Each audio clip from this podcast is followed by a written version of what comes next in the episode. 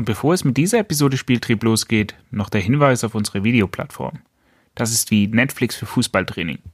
Du findest spannende Online-Fortbildungen neben einmaligen Trainingsvideos und kurzweiligen Lernvideos. Alles, was du als Trainer brauchst, um dein Training besser zu machen. Möchtest du außerdem die neue Episode Spieltrieb vor allen anderen hören? Dann werde Mitglied für nur 9,99 Euro im Monat. Spieltrieb, der Kinder- und Jugendfußball-Podcast von Advanced Football. Hallo und herzlich willkommen zu Spieltrieb, dem Kinder- und Jugendfußball-Podcast von Advanced Football. Wie versprochen, ein neues, spannendes Format. Mit Kurzpass wollen wir euch Fragen und interessante Themenfelder in kurzweiligen, praxisnahen Ausführungen näher bringen. So kannst du dich in wenigen Minuten mit neuem Wissen versorgen und erhältst außergewöhnliche Anregungen für deine Arbeit als Fußballtrainer. Der erste Kurzpass ist Teil einer kleinen Reihe, in der wir die Frage beleuchten, wann und ob ein Wechsel in ein NLZ oder eine bessere Mannschaft Sinn macht. Viel Spaß mit dieser Episode Spieltrieb.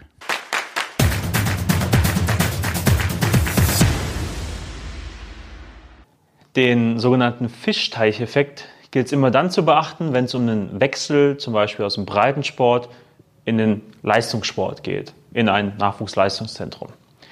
Der Fischteicheffekt, dafür machen wir mal so einen Graphen hier auf. L steht für Leistung. Ja, jetzt haben wir, wie der Name schon sagt, zwei Fische.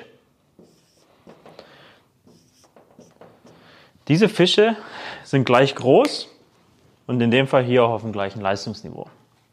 Was man kennt als großer Fisch in kleinem Teich, ist der Fisch hier auf der rechten Seite. Ja, daneben befinden sich viele kleine Fische, die stellen aber keine Gefahr dar. Der Fisch hat immer genug Futter, kann sich in Ruhe entwickeln, hat keine Fressfeinde. Auf der anderen Seite, der Fisch, der genauso groß ist, sich aber in einem großen Teich bewegt mit womöglich anderen, noch größeren Fischen. Jetzt muss er auf einmal schauen, dass er genug Futter bekommt, dass er nicht hinten runterfällt, dass er sich auch wehrt gegen die anderen und nicht gefressen wird.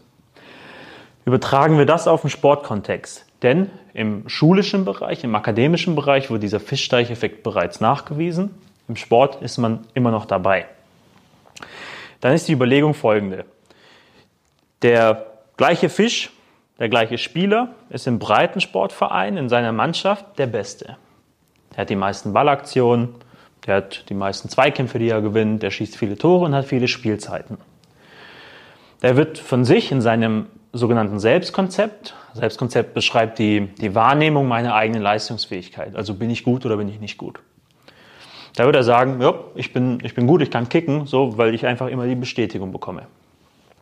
Bewege ich mich jetzt in ein anderes Umfeld, wo auf einmal welche dabei sind, die größer sind, die schneller sind, die technisch besser sind, dann habe ich weniger Erfolgserlebnisse, weniger Aktionen und schieße weniger Tore und habe vielleicht auch weniger Spielzeiten. Und der gleiche Spieler wird jetzt in seinem sportlichen Selbstkonzept, also der Wahrnehmung seiner fußballerischen Leistung, womöglich sagen, ich bin gar nicht mehr so gut. Die anderen sind viel besser als ich. Ich kann, eigentlich kann ich nicht wirklich gut kicken. Das ist die Gefahr, die der Fischteicheffekt quasi mit sich bringt, dass der, dass der Spieler in seiner eigenen Wahrnehmung dann schlechter wird. Und jetzt gibt's Kinder, die können das gut ab und es gibt Kinder, die können das weniger gut ab. Und deswegen gilt es, genau das in Betracht zu ziehen, wenn ich darüber spreche, macht der Wechsel Sinn oder nicht. Was habe ich denn für einen Spieler da? Und macht es nicht vielleicht auch mal Sinn, einfach mal den in so einen neuen Teich ins kalte Wasser zu schmeißen und zu sagen, probier's mal aus, schwimm mal mit und dann schauen wir, wie es dir danach geht, um dann auf dieser Grundlage auch eine Entscheidung treffen zu können.